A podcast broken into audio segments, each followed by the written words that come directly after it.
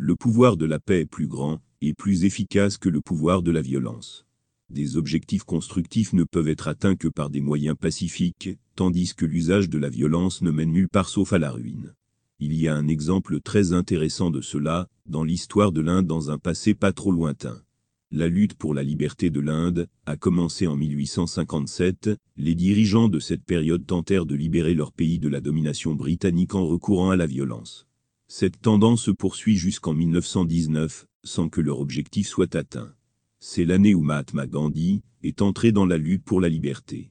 Après avoir étudié la situation, il a décidé d'inverser le cours de l'action il a déclaré qu'ils continueraient leur lutte pour la liberté, mais que ce serait par une méthode strictement pacifique. Il a souligné que là, où les dirigeants précédents avaient utilisé des bombes, c'est-à-dire la violence, contre les Britanniques, ils utiliseraient désormais la bombe de la paix, pour atteindre le même objectif. Cette déclaration du Mahatma Gandhi a changé tout le scénario. Elle a paralysé toute la machinerie de l'Empire britannique. Intrigué par cette annonce, un collectionneur britannique a envoyé un message télégraphique à son secrétariat, rédigé comme suit. Instruction filaire sur la manière de tuer un tigre de manière non violente. La méthode violente donne à vos adversaires une justification pour des représailles violentes, mais si vous adoptez des méthodes pacifiques, la partie adverse n'a aucune raison d'utiliser la force contre vous. C'était la logique de la paix de Gandhi, qui a finalement conduit l'Inde à la liberté. Cette formule pour la paix est de nature large, c'est-à-dire qu'elle est applicable au niveau individuel et national. Adoptez une ligne de conduite pacifique, et votre succès sera garanti. La méthode violente est une affaire très risquée. Qu'elle entraîne des pertes est presque certain, alors que ses avantages sont en effet douteux. Mais dans le cas de la méthode pacifique, qui ne comporte aucun risque, le succès peut être tenu pour acquis. Pourquoi la méthode pacifique est-elle si efficace? La raison en est que la méthode pacifique frappe la conscience d'un individu. Et lorsque la conscience est touchée, la personne concernée n'a d'autre choix que de se rendre à vous. Mais le cas de la méthode violente est tout à fait différent, en ce qu'elle ébranle sérieusement l'ego de l'autre partie.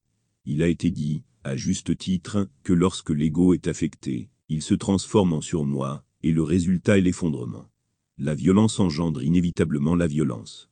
Cela ne fait donc qu'aggraver le problème sans résoudre aucun problème ni pour les individus ni pour les nations. La méthode pacifique est la méthode de la nature. C'est une règle immuable. Grâce à la nature qui marche invariablement sur le chemin de la paix, nous voyons que partout dans la nature, il y a la perfection. La nature peut être impliquée dans des types d'activités disparates, mais cela ne pose aucun problème. Et, sans aucun doute, la raison en est qu'elle est résolument pacifique dans sa ligne d'action. Un aspect important de la méthode pacifique est qu'elle évite toute perte de temps et d'énergie. Là, où la violence perturbe la normalité au point d'être destructrice, rester pacifique est d'anormaliser les choses, et donc constructif. De plus, la violence ne fait qu'engendrer la haine et l'intolérance, tandis que la paix nourrit l'amour et la compassion. La paix est le plus grand bien social, car elle apporte la positivité parmi les gens. Là, où il y a la paix, il peut y avoir des activités de développement mais sans une atmosphère paisible, il ne peut y avoir aucun progrès. Les étoiles, les planètes et toutes les autres parties de la nature sont actives jour et nuit, mais elles ne s'écartent jamais du chemin de la paix. La paix est la culture de la nature. La paix est la loi de l'univers. Les fleuves coulent porteurs du message de paix, le vent soufflant jour et nuit transmet ce message. Ô homme, adopte la paix et sois une partie saine du monde.